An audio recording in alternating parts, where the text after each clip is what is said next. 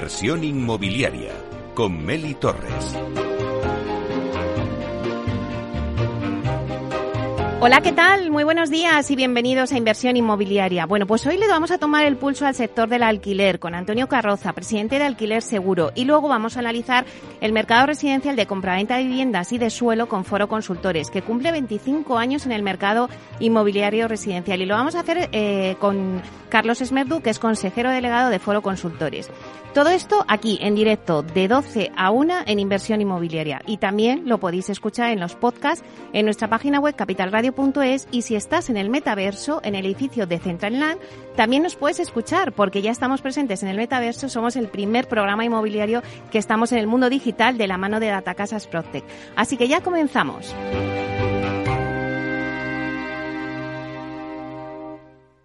Alquiler Seguro el alquiler rentable nos trae el análisis del mercado.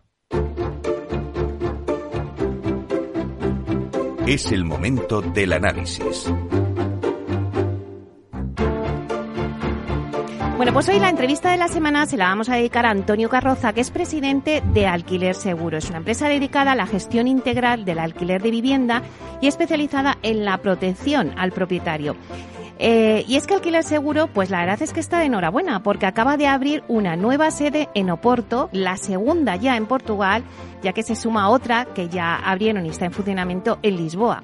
Con esta nueva oficina en Oporto, en Oporto la compañía busca ofrecer garantías y seguridad jurídica en una ciudad donde la oferta de viviendas en alquiler ha caído un 60% en el último año.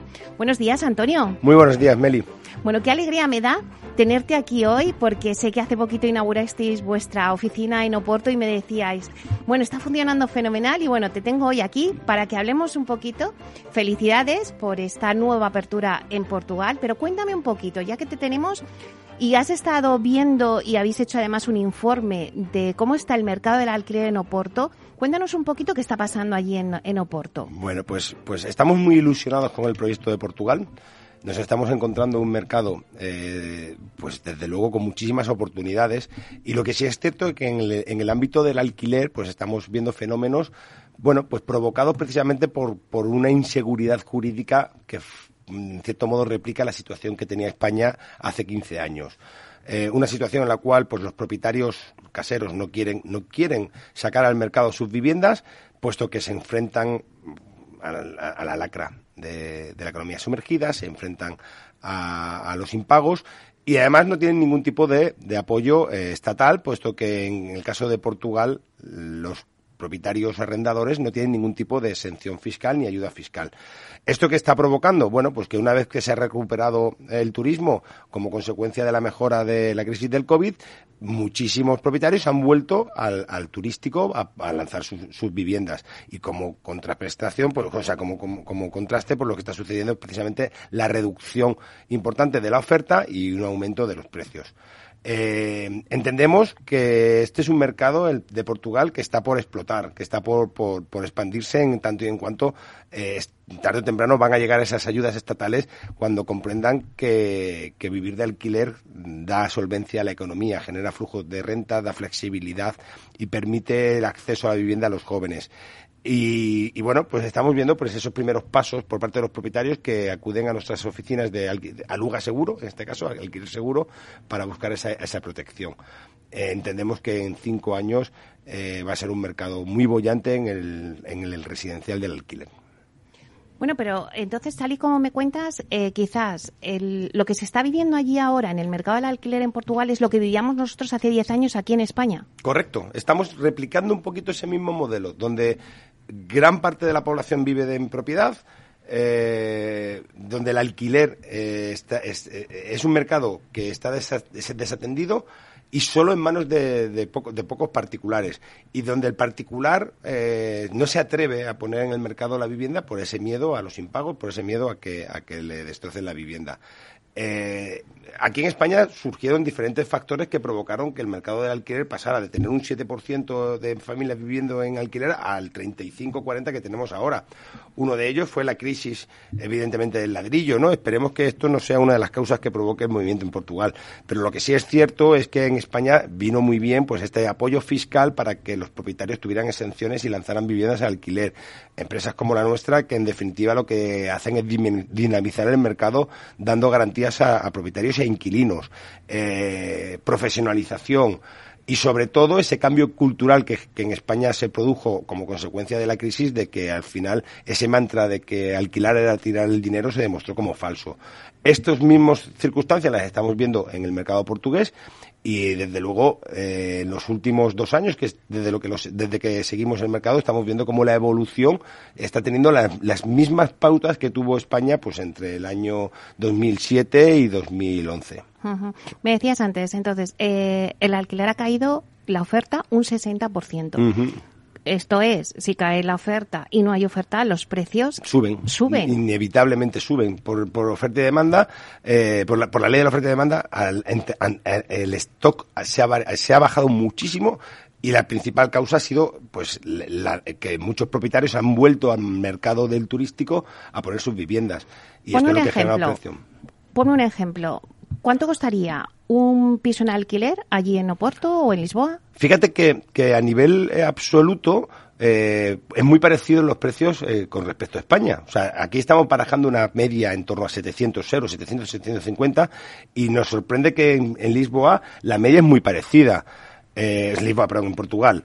Eh, con sus características de, heterogeneidad, ¿no? No es lo mismo Porto que Lisboa y no es lo mismo el centro que, el, cinturón. Pero lo que sí ocurre y es lo que realmente produce un, desasosiego con Portugal es que el salario medio es bastante más bajo que el español, hmm. con lo cual la brecha salario-renta en Portugal se hace mucho más cuesta arriba. Si aquí estamos hablando que el salario medio ronda los 1.200 euros, pues allí tenemos que el salario medio está en torno a 900, cuando la vivienda media está en 700. O sea que hay una gran diferencia, no tanto en el precio, en conceptos absolutos, sino a nivel relativo. O sea que la única solución para que haya más oferta es dar una mayor seguridad. Nosotros entendemos que para que se produzca una, una, regularización en los precios y que se estabilicen, es necesario, tanto en el mercado portugués como en el español, que aumente la oferta. Para que aumente la oferta en Portugal necesitamos seguridad jurídica, por supuesto, pero sobre todo incentivos fiscales a los propietarios arrendadores o a los, grandes fondos que ya están empezando a entrar en Portugal porque al final ven esta evolución del mercado y sobre todo pues esta protección a los propietarios que se enfrenten, que no se tengan que enfrentar solos al mercado. Y en ese sentido, alquiler seguro, bueno, pues creemos que lo estamos replicando como hicimos en España y el crecimiento que estamos llevando allí en Portugal de momento y tocaré de madera sigue siendo, sigue siendo bastante alentador. Bueno, la verdad es que vuestra apuesta eh, en Portugal ha sido estupenda, pero ¿ya tenéis en el radar otros países fuera de España? Bueno, evidentemente nosotros tenemos vocación de crecer y de internacionalizarnos.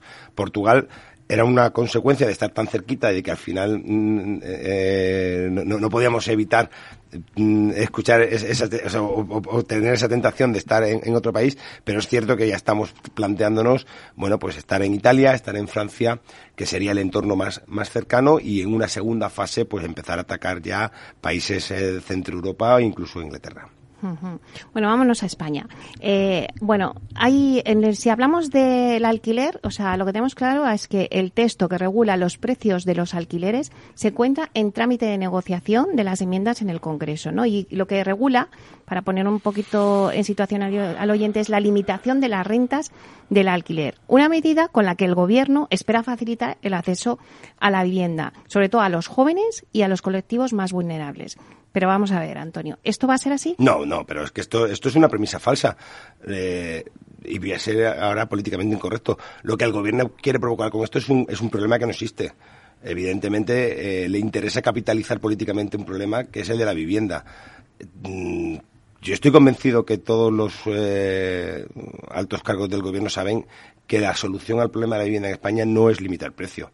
Acabamos de sufrir las experiencias de Cataluña con una, con una ley de una limitación de precio y cómo esa ley lo que ha conseguido ha sido los efectos contrarios a los perseguidos. Cómo han subido los precios, cómo ha subido la economía sumergida y cómo lo que, lo que nos hemos encontrado ha sido una oferta de peor calidad, calidad sobre todo en la relación calidad-precio. Eh, por mucho que hayan querido limitar el precio, los efectos es que están ahí. Hmm. Eh, lo, único que, desgraciadamente, este gobierno pues está en manos de determinados grupos políticos que lo que quieren es capitalizar un problema que no existe. Eh, hay dos, dos cuestiones fundamentales en, esta, en este proyecto de ley que, que se está negociando, que uno es precisamente la limitación de precio, que entendemos que va a quedar inocuo y va a ser populista, una medida populista, porque las comunidades autónomas, que son las últimas que tienen que poner en marcha estas medidas, no las van a tomar. Eh, pero es que además también hay otro problema que, es el tema del tratamiento a los grandes tenedores, ¿no? Es decir, cómo, cómo se está intentando subrogar la política social a los grandes tenedores, ¿no? Es un poco la enajenación, o sea, el, el, gobierno o el Estado no, no hace nada para, para, levantar vivienda social, está incapaz para poder invertir en, en, vivienda social y lo que hace es que sean los grandes tenedores los que tengan que hacerlo. Pues esos son las dos, los dos puntos que realmente más preocupan al mercado con respecto a la ley y que entendemos que o, si, sale adelante pues salga un poco enmendada, nunca mejor dicho, y que, que elimine estas dos, dos cuestiones. Si seguimos también con la actualidad, la Comunidad de Madrid anunció, pues creo que fue este lunes, eh, la puesta en marcha del Plan Solución Joven, que es de vivienda industrializada. En su primera fase supondría la construcción de 1.200 viviendas. Y entonces yo te pregunto, ¿el Build es la solución a la vivienda de alquiler de obra nueva? El Build to Rent sería la solución. El problema es que todos los proyectos que estamos viendo nosotros es un rent to sell ¿Sabes? Realmente todos los proyectos de Bill que están saliendo al mercado son como consecuencia de una incapacidad de muchos promotores de poder tener las preventas suficientes para que les financien los bancos la promoción. Y como consecuencia de eso lo que hacen es enmascarar esa promoción en un Bill con unos números que entiendo que no se van a poder cumplir porque los business plans son, son muy, muy agresivos en ese sentido y que lo que va a generar va a ser un problema. Primero porque hay que gestionar ese bill to rent y segundo porque según está previsto va a salir al mercado de una manera mm, para mí demasiado, demasiado descontrolado una serie de, promociones en zonas donde realmente no hay presión de, de demanda. No se está construyendo, o se está construyendo poco bill to rent que desde origen se diseña para ello. Eligiendo zonas donde realmente haya demanda, construyendo en función de las necesidades de los inquilinos, porque al final no nos confundamos. Una promoción construida para obra nueva y venta no es igual que una promoción que se construye para, para, alquiler eh, desde el principio.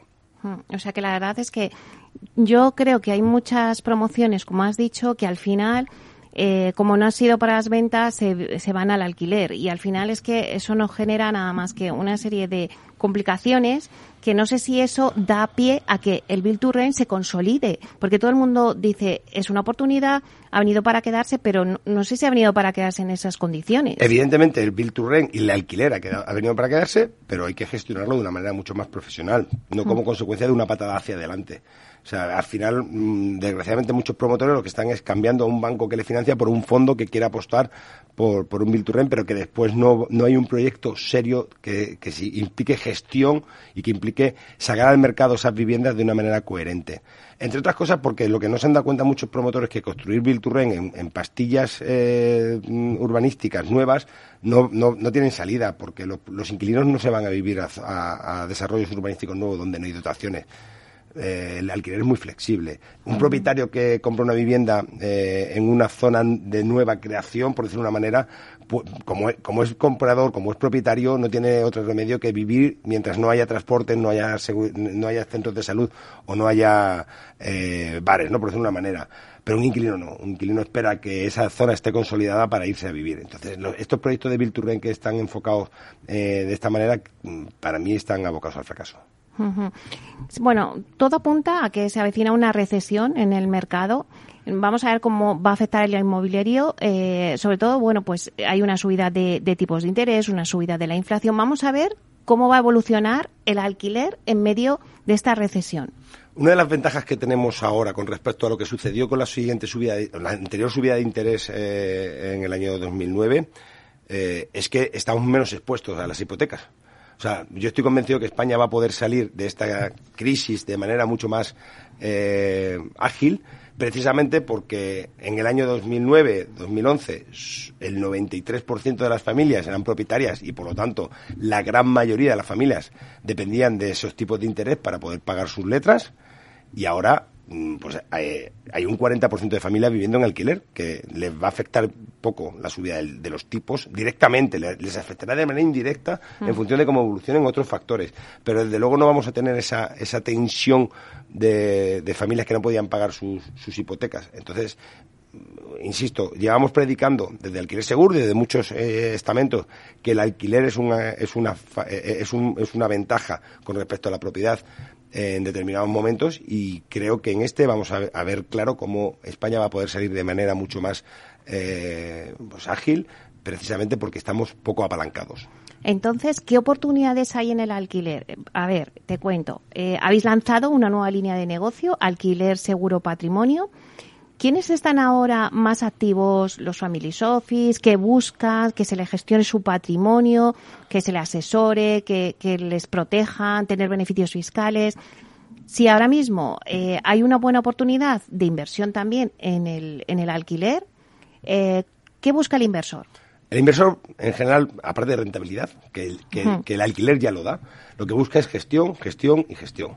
Nosotros estamos especializados en esta gestión y además lo que estamos encontrándonos es con muchas, muchas family office que lo que se está produciendo es un relevo generacional y evidentemente pasamos de una gestión eh, muy muy familiar, nunca mejor dicho, eh, hmm. de andar por casa a, los, a, las nuevas generaciones de estos family office que lo que quieren es una gestión más profesional, más, más una empresa que les pueda dar pues unos reportes, unos servicios y, y en definitiva poder despreocuparse eh, de esa parte del negocio es precisamente donde Alquiler Seguro Patrimonio entra, ¿no? Eh, trabajando con estos herederos que en definitiva mm, han visto cómo sus padres gestionaban el patrimonio, pero no quieren encargarse, quieren una empresa profesional y, que le dé servicio. Evidentemente hay oportunidades de, inversión en el alquiler, sigue existiendo muy, muy buena rentabilidad en la compra de vivienda para dedicar al alquiler residencial disperso y, en ese sentido, pues eh, es un mercado bastante estable si lo que buscas son rentabilidades a medio y largo plazo. Ahora que lo has dicho, eh, es que me ha venido a la cabeza vuestra Socimi Kit Procubo, que además acaba de dar dividendo. Sí, por fin. Por primera después, Sí, después del tránsito por el desierto que supuso la salida a bolsa, o sea, la salida al mercado, y, por lo tanto tener que asumir todos esos gastos que supuso, pues auditorías, ¿no? De diligence legal y demás, en, tres, eh, en estos tres primeros años hemos podido consolidar el, modelo y hemos empezado el modelo, perdóname que te interrumpa, para los oyentes que nos estén escuchando, es que me ha venido a la cabeza por esa eh, rentabilidad en disperso que has dicho, que es que vuestra Socimi eh, se dedica a eso. Es especialista QPQ Alquiler Seguro Socimi, es especialista en la compra de vivienda en disperso, en la gestión y en revolcar esa rentabilidad a los inversores. Y este es el primer año que damos un dividendo, que lo hemos dado en un 2,9, 3%, no recuerdo la cantidad exacta pero con una perspectiva muy interesante para el año que viene, porque es un modelo que ya está consolidado, que tiene un track record y que evidentemente ha superado ya ese breaking even inicial y que por lo tanto va, a seguir generando rentabilidad a nuestros inversores a medio y largo plazo. Con lo cual eso demuestra que eh, el alquiler es una inversión no solamente rentable, sino que es el momento ahora mismo del despegue aquí en España. Totalmente de acuerdo. Y más si se hace de una manera profesional y de una manera, pues evidentemente, eh, estable. Mm, al final lo que eh, el inversor en alquiler tiene que huir es de estas rentabilidades o estas tiras a corto plazo eh, espectaculares, porque no, el, invertir en alquiler es generar una renta a medio, largo plazo, que es cuando se ven los resultados interesantes. Cuéntanos, para terminar, ya que nos quedan pocos minutos, eh, Antonio, ¿qué ofrece alquiler seguro tanto al propietario como al inquilino? Alguien que nos esté escuchando diga, bueno, pero ¿qué ofrece alquiler seguro? Pero a los dos, al inquilino y al propietario. Pues a ambos le, van, le, ofrecemos protección, ¿no? Porque evidentemente este mercado necesitaba hace muchos años la profesionalización y sobre todo hacer las cosas bien y en ese sentido alquiler seguro lo ha hecho eh, propietarios e inquilinos van a encontrar profesionales al otro lado que van a poder eh, con los que van a poder interlocutar y negociar todas sus, incidencias y circunstancias. Al propietario, por supuesto, la garantía del cobro de, la renta es el día 5 de cada mes. Llevamos 15 años pagando el día 5 de cada mes a todos nuestros propietarios. Seguimos sintiéndonos orgullosos de decir que tenemos morosidad cero y seguiremos así por muchos años, si Dios quiere. Y al inquilino lo que vamos a ofrecer es todos los servicios necesarios para poder vivir en su vivienda y estar atendidos eh, por un casero profesional. Cuando hay incidencias, cuando hay que hacer reparaciones, pues evidentemente lo que encuentra mi inquilino es una atención profesional, ágil y eficiente. Bueno, esta es la pregunta que todo el mundo pregunta. ¿Y los precios? ¿Qué van a pasar con los precios? Porque si, claro, nos, nos llega una recesión, en un minuto. Bueno, en, un minuto. Como siempre decimos, los precios no se... No, no, el mercado del alquiler en España es un mercado muy, muy eh, heterogéneo. Eh, entonces, los precios no van a ser los mismos los que como van a evolucionar en Madrid como los que van a evolucionar en Barcelona.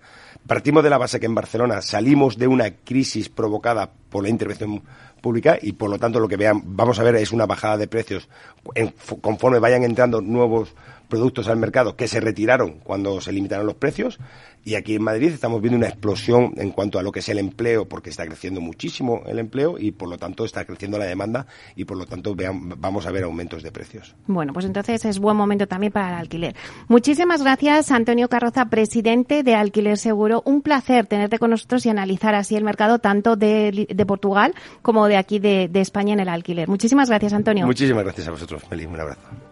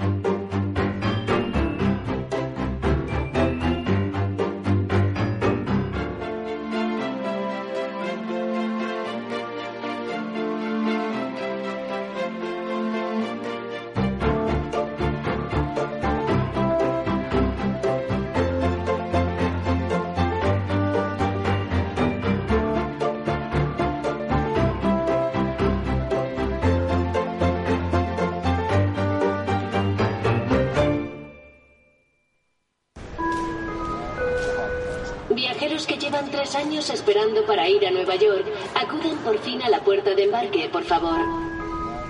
Volvemos a disfrutar de un verano sin restricciones. Y en Renta 4 Banco queremos celebrarlo sin límites. Llévate un 1% de tus aportaciones para operar en bolsa o un 33% de descuento en comisiones de fondos. Y todo sin límite de cantidad. Entra en r4.com y paga menos por tu inversión. Solo durante el verano. Renta 4 Banco. ¿Quieres más? Consulta bases legales en r4.com.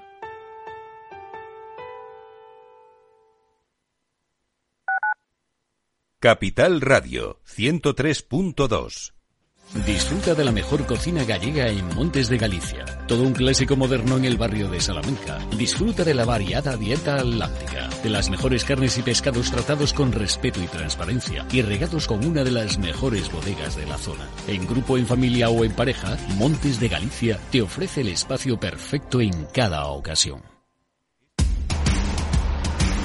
No pierdas detalle de todo lo que afecta a tus inversiones y a tu bolsillo. Toda la información en Mercado Abierto con Rocío Arbiza, de 4 a 7 de la tarde en Capital Radio.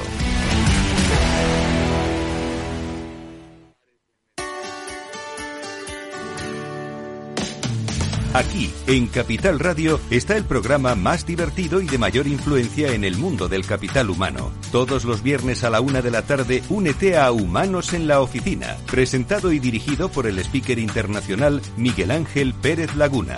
Un programa donde el talento es protagonista en un formato innovador e irresistible que ya se escucha en 13 países. No te lo pierdas.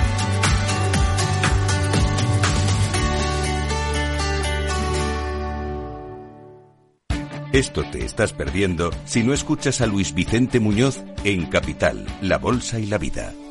Juan Ignacio Crespo, experto financiero. Los bancos centrales pueden crear dinero de la nada, pero no pueden crear microchips de la nada. No te confundas. Capital, La Bolsa y la Vida con Luis Vicente Muñoz, el original.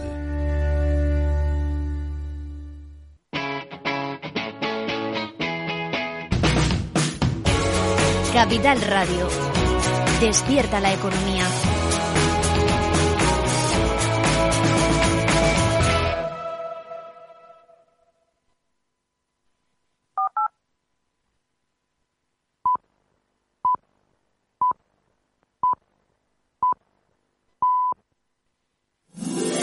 Todos los lunes a las 12, en directo en Capital Radio, la actualidad de personas y empresas en el Foro de los Recursos Humanos, primer espacio en la radio y en Internet dedicado a la gestión de personas y directivos en nuestro país. Pero más que nunca nos toca hablar de aspectos humanos. Voces acreditadas, profesionales del sector, empresas destacadas, empleados, líderes, todo sobre los recursos humanos. Un año más estamos con todos ustedes eh, en este espacio único en la radio y en nuestros contenidos dedicados a la diversidad. En la radio siempre en directo desde hace 18 años. Antena de Oro 2020. El Foro de los Recursos Humanos. Los lunes a las 12. Con Francisco García Cabello.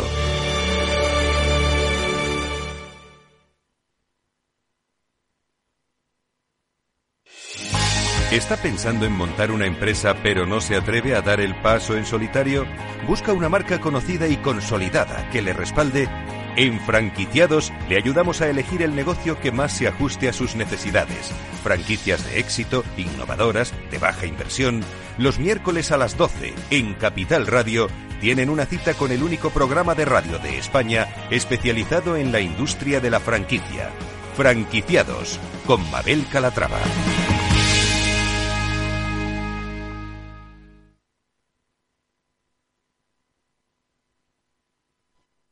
Inversión inmobiliaria con Meli Torres.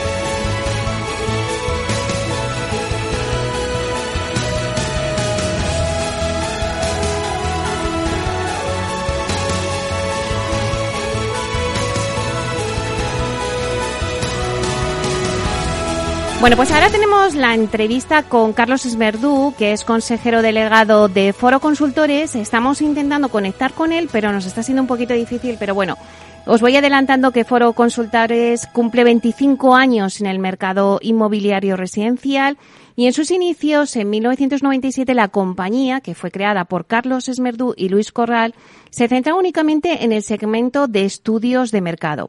Poco a poco se creó el área residencial para la comercialización de viviendas y también un departamento de inversión y de suelo. Bueno, pues todo con el objetivo de adaptarse a las necesidades del mercado.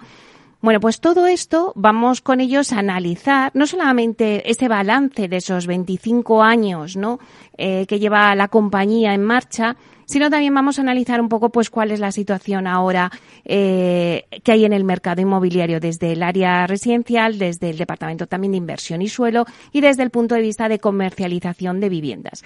Vamos a ver si tenemos ya a Carlos Esmerdú, que es consejero delegado de Foro Consultores, para poder hacer la entrevista con él y analizar todo este tema con, con él en directo. Vamos a ver si podemos. No sé si. Bueno, pues en breve creo que a lo mejor lo vamos a tener. De momento vamos a intentar conectarle. Vamos a poner un poquito de música y volvemos a ver si le tenemos ya.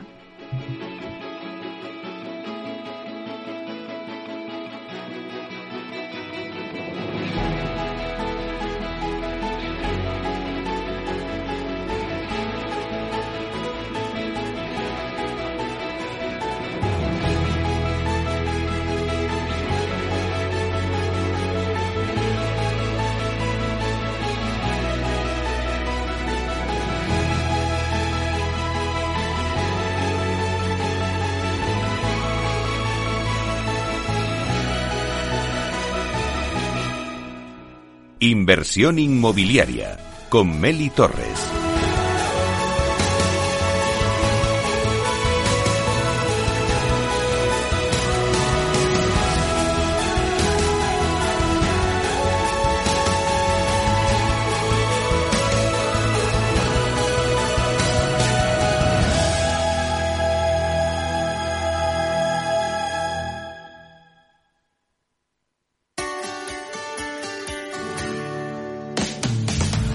En Capital Radio, está el programa más divertido y de mayor influencia en el mundo del capital humano. Todos los viernes a la una de la tarde, únete a Humanos en la Oficina, presentado y dirigido por el speaker internacional Miguel Ángel Pérez Laguna.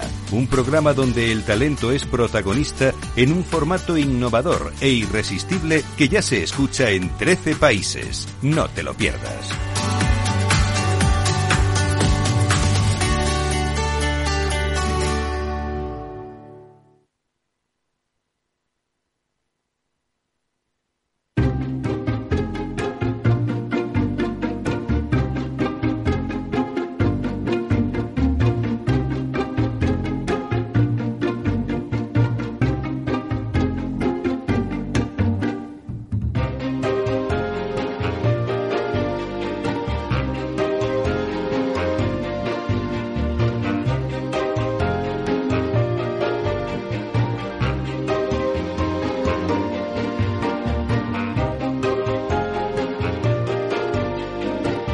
Bueno, pues ya tenemos a Carlos Esmerdú, consejero delegado de Foro Consultores. Buenos días, Carlos.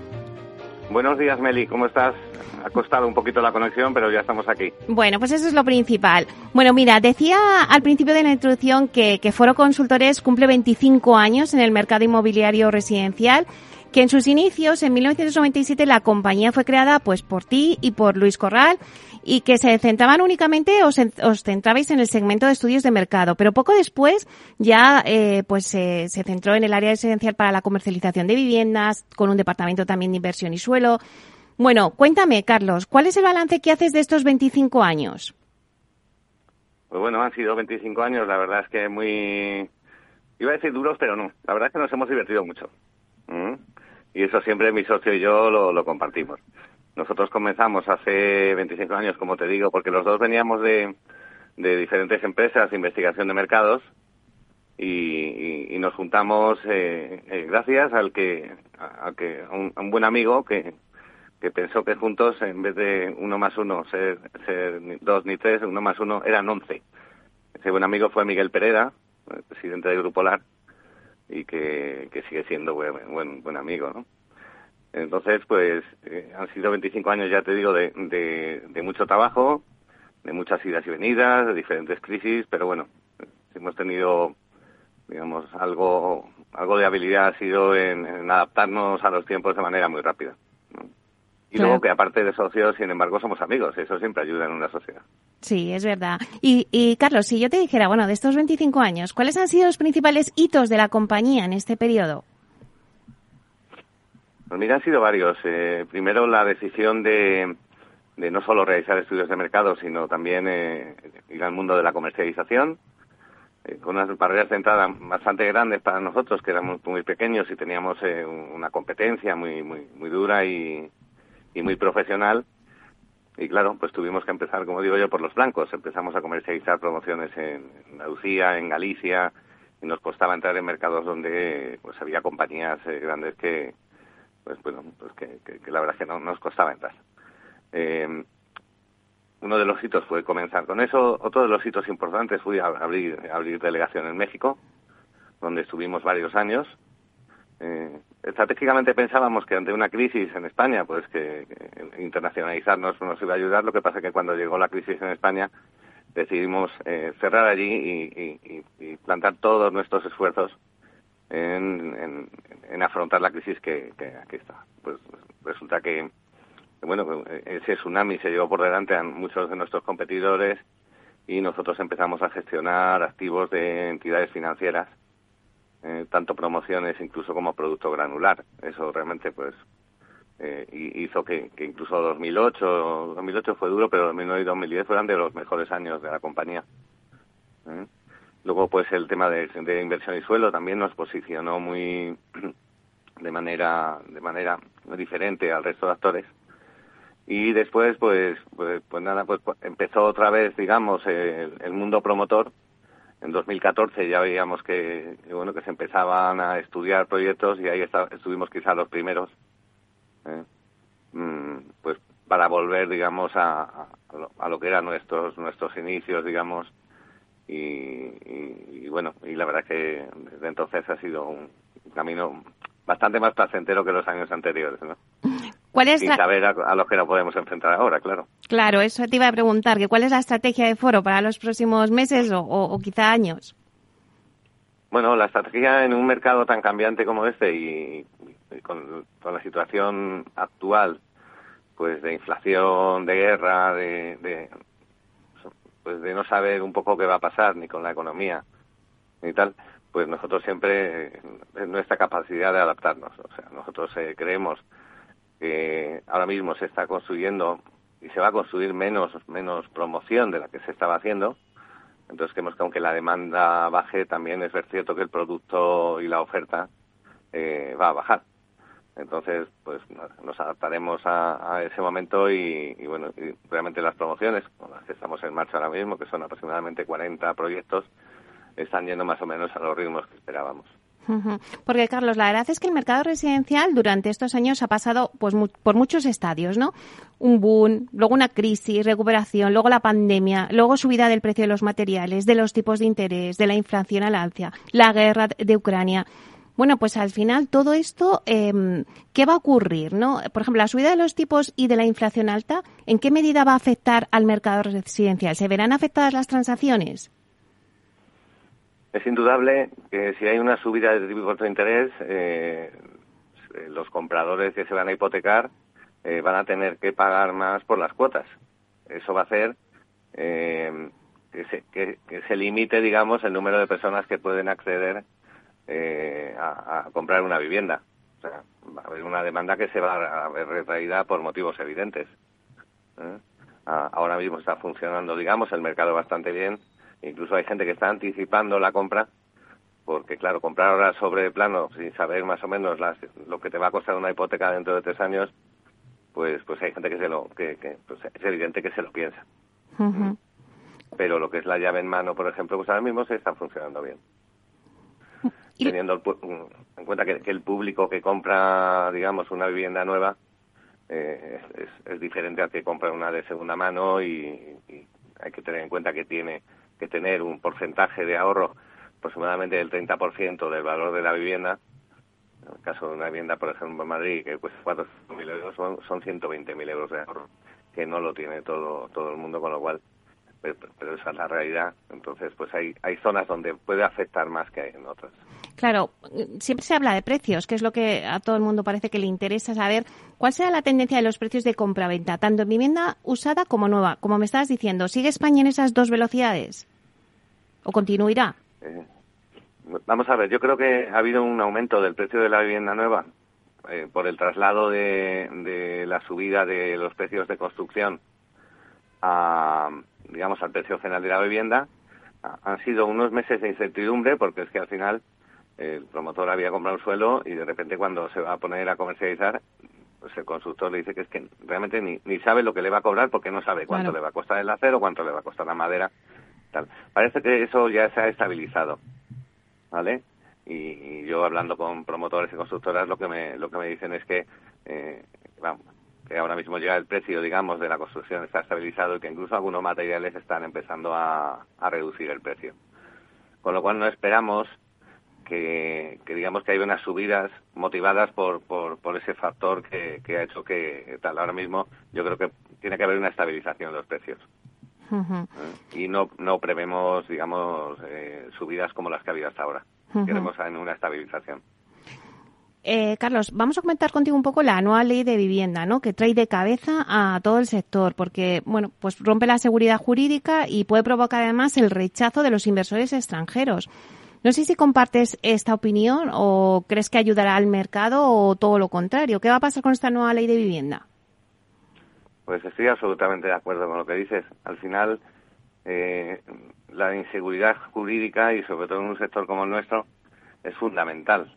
Entonces, un inversor extranjero que de repente ve aquí que, le dicen que de un solar tiene que dedicar el 30%, esté donde esté situado, a viviendas de protección, pues eso poco menos que significa que va a tener que subir el 30% de la vivienda de, de restoque, con lo cual el mercado no lo acepta. Claro. ¿Qué puede ocurrir con eso? Lo que ha ocurrido en Barcelona, una escasez de promoción que hace que el precio suba. Realmente hay veces que esta gente son especialistas en generar leyes que consiguen exactamente lo contrario a lo que dicen buscar. Eh, lo vemos igual en el caso de los alquileres. Hmm. ¿Mm? Claro, si es que... Lo que hace al final y lo que ha producido en otros sitios es reducir la oferta y encarecer el, el alquiler. Entonces, eh, yo creo que es un verdadero sinsentido. Afortunadamente, muchas de esas normas van a depender luego de la aplicación de las, de las comunidades autónomas. Y pues, no sé, si hay alguna comunidad autónoma que lo aprueba y otra que no, pues ¿dónde van a ir los inversores? Tengan la seguridad mm, de que esas sandeces no van a ocurrir.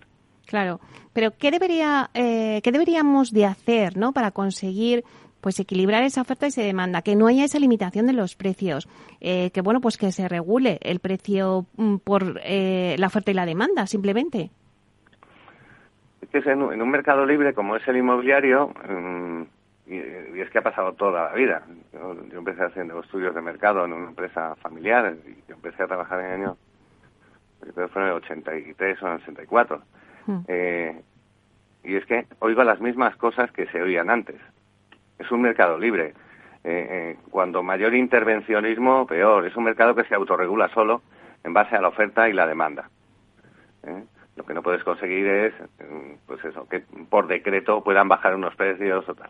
Lo que hay que hacer es generar más vivienda, porque al final todo esto son desequilibrios entre oferta y demanda si consigues que la aumenta oferte, poniendo más suelos en el mercado a disposición por parte de las comunidades y, y de las autoridades, públicas, si consigues que haya más suelo en el mercado, pues habrá mayor oferta y eso hará que los precios pues se estabilicen.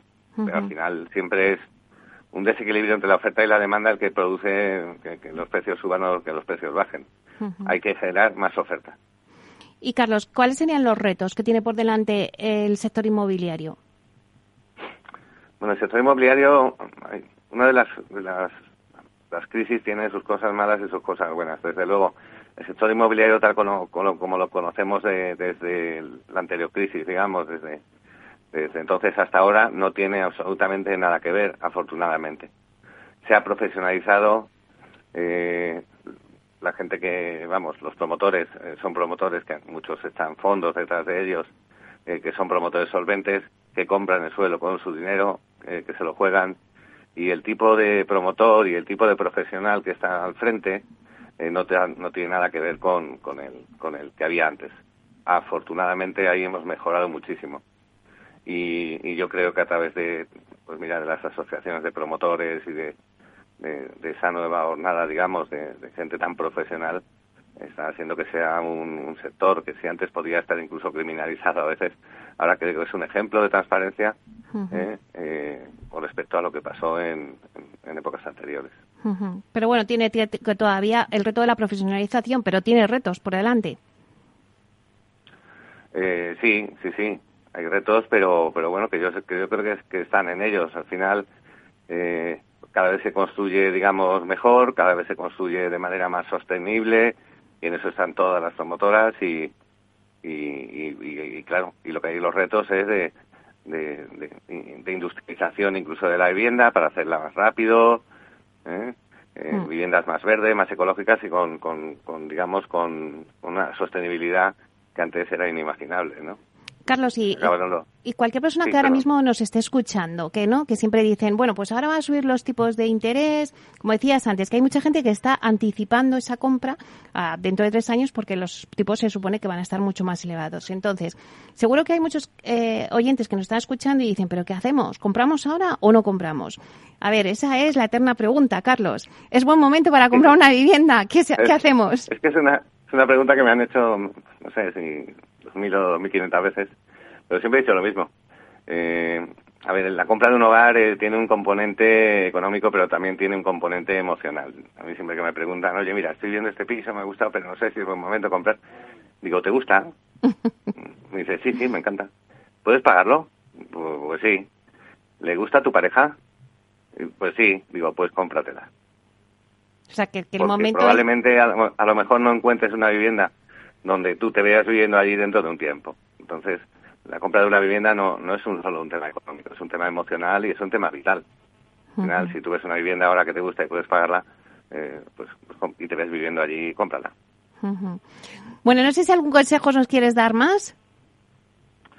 Pues no, la verdad es que eh, el, dar consejos desde mi situación, la, pues el consejo que, que, te acabo de dar, ¿no? Pero, pero sí es cierto que bueno que ahora mismo eh, siendo emocional lo que es la compra de una vivienda, eh, hay herramientas como para poder además comparar, eh, digamos, entre la oferta que hay suficiente como para, oye, mm, ver todo y, y, luego a partir de ahí elegir, ¿no? Pero bueno, la verdad es que la búsqueda de una vivienda es algo que es bonito, se puede pensar y tal, pero si ves algo que te gusta, pues, pues por ello. Bueno, pues la verdad es que es un placer que nos hayas hecho esa radiografía ¿no? del mercado residencial. Enhorabuena y felicidades por esos 25 años, que bueno, pues, pues son muchos años, así que ahora va por otros 25, Carlos. Mm, pues no lo sé, porque la verdad es que cuando, me dicen eso, tuvimos una fiesta de celebración de, con todos los miembros de la compañía hace poco y me decían a por otros 25. Y yo decía, te algo malo en otra vida. es cierto que nos hemos divertido, pero yo no, me veo otros 25 años, eh, por mucho con mi vivienda, ya no solo por un tema de vital, sino por un tema de edad. Eh. Pero vamos, sí, seguiremos dando guerra un tiempo. Claro que sí. Bueno, pues muchísimas gracias, Carlos Esmerdú, consejero delegado de Foro Consultores. Un placer, Carlos. Hasta pronto. Un placer, Meli. Me alegro mucho de verte. Hasta pronto. Hasta luego. Chao. Chao.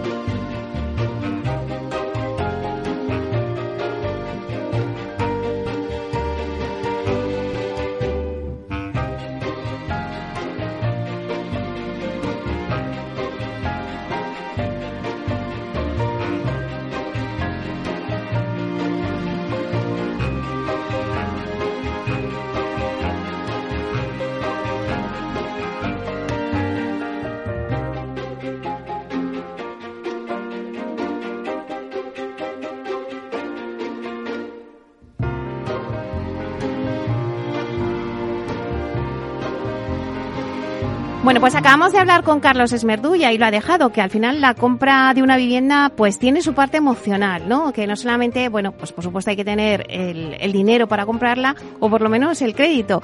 Y como ahora están subiendo los tipos de interés, pues nos decía que hay muchos inversores que han decidido pues avanzar ahora la compra porque dentro de tres años pues quizás estén en un precio más elevado. Entonces, bueno, pues él nos da el consejo de que si al final encuentras una casa que es una casa en la que te ves viviendo y bueno, pues estás de acuerdo con tu pareja y al final pues te gusta, pues que es un buen momento para comprar una vivienda. Así que hemos tenido por una parte esa radiografía que nos ha hecho Carlos Esmerdú, que además Foro Consultores pues cumplía los 25 años en el mercado inmobiliario residencial. Y bueno, por otro lado también hemos hablado del alquiler con Antonio Carroza hoy, que bueno, pues también ellos acaban de abrir oficina eh, o nueva sede más que oficina, una nueva sede en, en Oporto. Nos ha estado analizando ese mercado entre eh, Portugal, el mercado del alquiler y en España, que bueno, pues que se asemeja mucho al mercado que teníamos en España hace 10 años, el mercado del alquiler, que falta allí mucha seguridad jurídica y bueno, pues que al final, la, como no tiene seguridad jurídica, pues los propietarios no se ven para sacar ese, ese piso en alquiler y al final, pues la oferta ha caído un 60% ¿no? de, del alquiler. Eh, pues eso quiere decir que hay mucho recorrido y que los fondos, nos decía también Antonio Carroza, presidente de, Alquiler Seguro, que están entrando en el mercado de allí de, de Portugal para, para desarrollar ¿no? el alquiler. Hoy hemos estado analizando estos dos mercados, por un lado el mercado de alquiler y por otro el mercado residencial. Y bueno, pues hemos hecho esa comparativa entre el mercado del alquiler en, Portugal y el mercado del alquiler en España. Luego también nos está contando Antonio Carroza un poco el mercado del alquiler, pues cómo va a comportarse, ¿no? que bueno pues que las medidas que ha tomado el gobierno de la limitación del precio pues no van a ser eh, lo esperado porque al final van a conseguir que se reduzca la oferta y si no sale oferta, pues los precios al final se elevan. Así que, pues no sé muy bien cómo vamos a resolver este tema, pero bueno, el mercado del alquiler sí que tiene recorrido, que todo, ya hay mucha gente que coge el alquiler no como, eh, como descarte de la vivienda, sino como una opción ya y que quieren vivir en el alquiler, por lo tanto hay recorrido en este mercado. Así que ya solo me queda despedirme de todos vosotros. Eh, hasta aquí nuestro programa de inversión inmobiliaria. Muchísimas gracias a todos los que nos escucháis a través de Capital Radio. Gracias de verdad por estar ahí al otro lado de las ondas. Gracias también de parte del equipo que hace posible este espacio, de Félix Franco en la realización técnica y de quien les habla, Meli Torres. Bueno, también está ahora en la realización técnica Juanda. Así que eh, un saludo para él y muchas gracias por estar ahí en la realización. Bueno, pues les dejamos ahora con nuestro compañero Miguel Ángel Pérez Laguna con su programa Humanos en la Oficina. Así que que pasen un buen fin de semana y nos vemos al próximo jueves. Que sean felices.